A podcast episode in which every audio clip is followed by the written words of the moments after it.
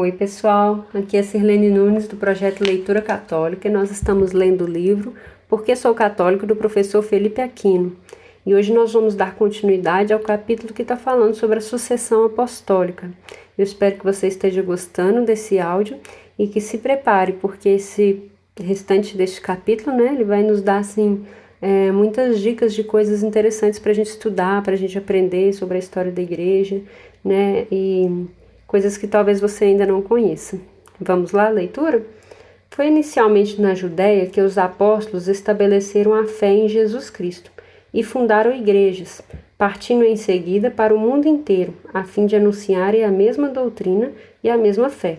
Em todas as cidades iam fundando igrejas, das quais, desde esse momento, as outras receberam o enxerto da fé a semente da doutrina, e ainda recebem cada dia para serem igrejas. É por isso mesmo que sejam, que sejam consideradas como apostólicas, na medida em que forem rebentos da igreja dos apóstolos. É necessário que tudo é necessário que tudo se caracterize segundo a sua origem. Assim, essas igrejas, por numerosas e grandes que pareçam, não são outra coisa que não a igreja primitiva, não são outra coisa que não a igreja primitiva apostólica da qual procedem. São todas primitivas, são todas apostólicas e todas uma só. Para atestarem a sua unidade, comunicam-se reciproca, reciprocamente na paz, trocam entre si o nome de irmãs, prestam-se mutuamente os deveres da hospitalidade, desde o momento em que Jesus Cristo, nosso Senhor, enviou os apóstolos para pregarem não se podem acolher outros pregadores senão os que Cristo instituiu, pois ninguém conhece o Pai senão o Filho, e aquele a quem o Filho tiver revelado. Santo Irineu concluiu dizendo: Nessas condições, é claro que toda doutrina em acordo com a, com a dessas igrejas apostólicas, matrizes e fontes originárias da fé, deve ser considerada autêntica pois contém o que tais igrejas recebem dos apóstolos, os apóstolos de Cristo e Cristo de Deus. Isso foi uma carta que Santo Irineu escreveu contra as heresias. Todos esses testemunhos, meu amigo, dos primeiros séculos da Igreja Católica mostram que até hoje esta igreja é a mesma. Os bispos, sacerdotes, né, que são os presbíteros, os diáconos, já existiam desde os apóstolos. A missa que celebramos hoje é, praticar, é praticamente a mesma do primeiro século, e assim os sacramentos, a doutrina e a liturgia, etc. Em todos os tempos da história da Igreja, as comunidades heréticas e cismáticas pro, procuraram imitar as aparências da sucessão apostólica, tentando enganar o povo. É o caso, por exemplo, das igrejas católicas apostólicas brasileiras, derivada de Dom Carlos Duarte, ex-bispo de Maura, em 1945, mas que não guarda a comunhão com a Igreja Católica. Outro exemplo é o dos bispos patriotas que foram instituídos por governos comunistas e sagrados por um bispo colaboracionista. Não estão na sucessão apostólica, pois romperam com o Papa. Assim, tam, assim são também os bispos das, da Igreja Anglicana, da Igreja Universal do Reino de Deus, etc. Não são sucessores dos apóstolos. Os protestantes perderam a sucessão apostólica porque romperam com a Igreja dos Apóstolos e seus sucessores. A encarnação do Verbo é uma realidade histórica que se prolonga através da Igreja e da sucessão apostólica. É isso que garante o poder divino da Igreja. A igreja reza na Santa Missa o prefácio dos apóstolos, quando diz assim: Pastor eterno, vós não abandonais o rebanho, mas guardais constantemente pela proteção dos apóstolos, e assim a igreja é conduzida pelos mesmos pastores que pusestes à sua frente, como representante do vosso Filho Jesus Cristo, Senhor nosso. Por esta oração eucarística, observamos que a igreja vê nos seus pastores hierárquicos, hierárquicos os representantes do próprio Jesus. Afinal, foi a ele que Jesus disse no momento da sua ascensão: Vós sereis minhas testemunhas. Vós sereis testemunhas de tudo isso. Lucas 24, 48. Sereis minhas testemunhas até os confins do mundo. Atos 1, 8. Eles, os apóstolos, foram enviados em missão pelo próprio Senhor. Quem vos recebe, a mim recebe, e a quem me recebe, recebe aquele que me enviou. Isso mostra porque a hierarquia é sagrada, porque foi, de, foi desejada e instituída pelo próprio Cristo, e por isso existe ainda hoje. A igreja nasceu, cresceu e caminha na doutrina dos apóstolos. Como o Pai me enviou, também vos envio. E Jesus avisa: Em verdade, em verdade vos digo: quem recebe aquele que eu enviei, que eu enviei, recebe a mim. E quem me recebe, recebe aquele que me enviou. A eles Jesus enviou a batizar todos os homens. Toda a autoridade me foi dada do céu e na terra. E depois ensinai a todas as nações, batizai em nome do Pai, do Filho e do Espírito Santo. Mateus 28, 19. A eles o Senhor delegou o mandato de ensinar. Ensinai-os a observar tudo o que vos prescrevi. Mateus 28, 20. A eles Jesus deu o poder de perdoar.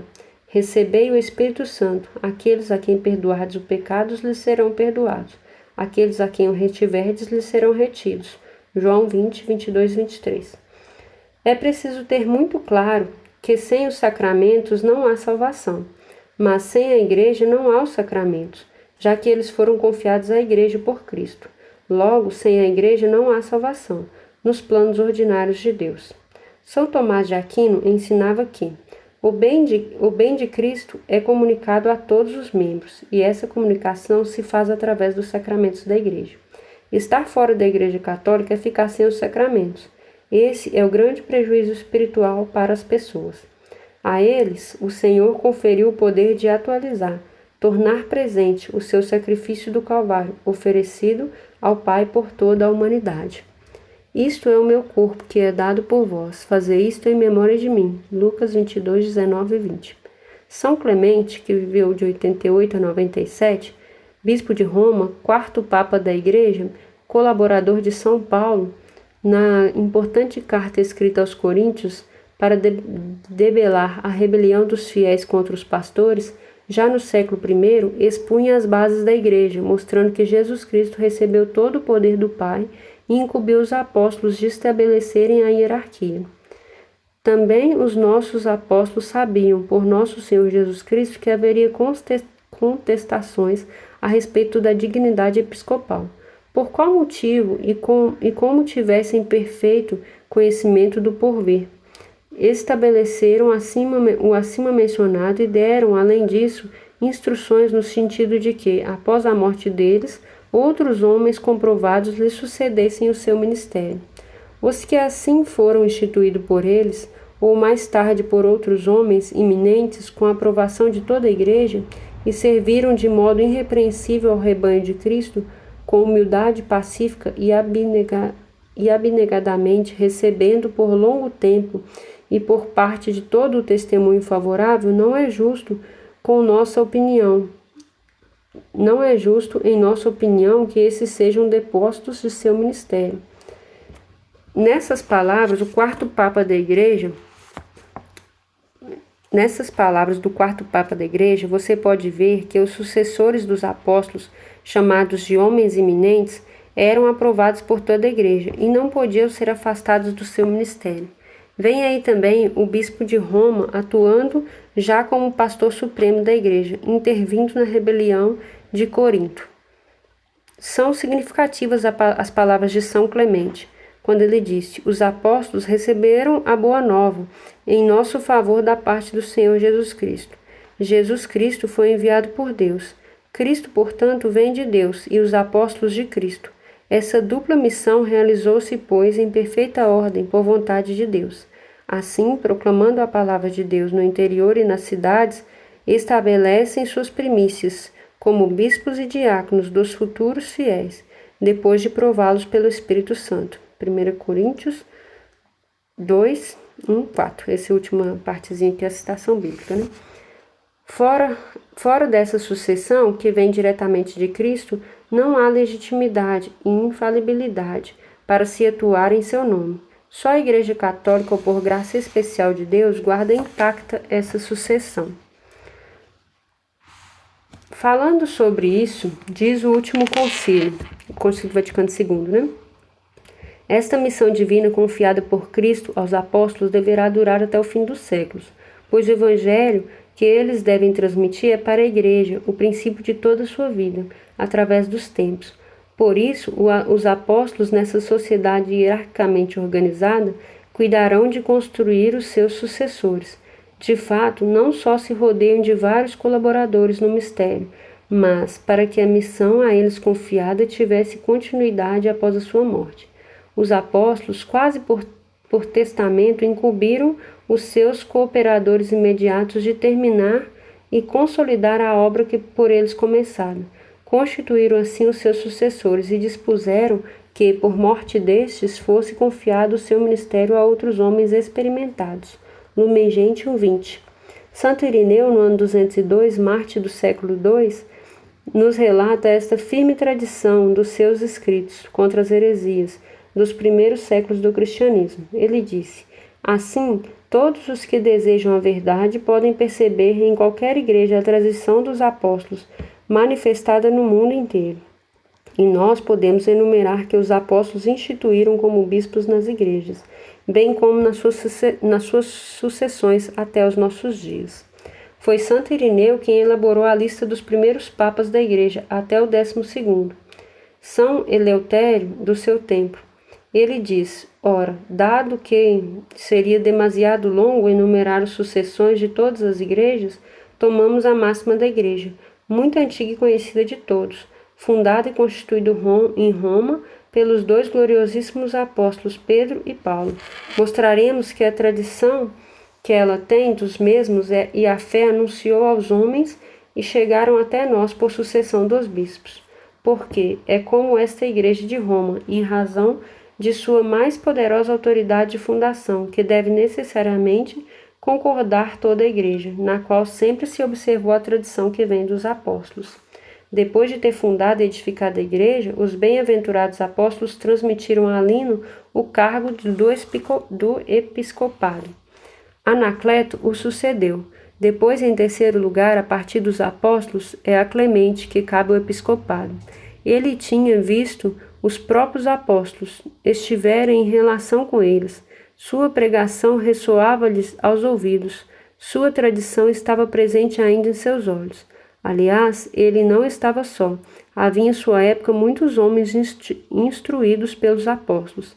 A Clemente sucede Evaristo, a Evaristo, Alexandre, em seguida, Sisto, depois Tele, Telésforo, também glorioso por seu martírio, depois Higino, Pio, Anicesto, Sotero, Eleutério em décimo segundo lugar, a partir dos apóstolos.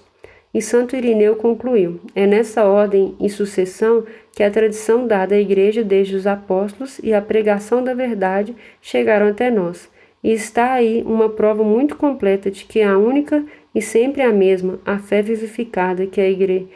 que na igreja desde os apóstolos se conservou até o dia de hoje e foi transmitida na verdade. Meus irmãos, eu vou parando por aqui, ainda não terminamos esse capítulo, ainda falta um trecho aqui que é um, um pouquinho longo, nesse né? capítulo maiorzinho, é, até para não perder um pouquinho do fio da meada aqui do, dos comentários, né? É, é, é, bem interessante isso, porque às vezes a gente se pergunta assim, como que a gente sabe, né, que teve 266 papas, já que lá no início não era tão comum assim é, documentos escritos e tal.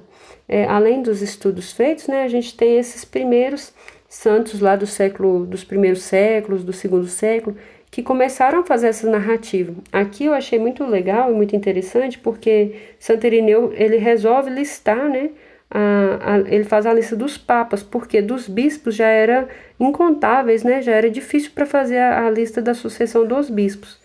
Mas dos papas ele consegue fazer. Então a gente tem esse número hoje por causa dessas primeiras listas, né? E depois foram vindo outros e outros santos foram atualizando. E a gente tem até hoje, né? A lista de, de todos os papas da igreja. É, tem um outro livro do professor Felipe Aquino que é muito interessante, que ele é parte de uma trilogia, né? Que ele tem uma trilogia de livros que é Sagrada Tradição, Sagrado Magistério e Sagrada Escritura.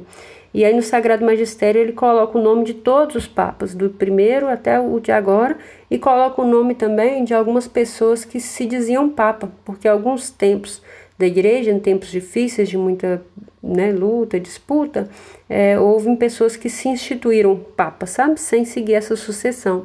E logo a gente, se for estudar a história daquele período, vai, a gente vê que essas pessoas caíram, né? É, por, né por, por não serem verdadeiros sucessores é, de Pedro.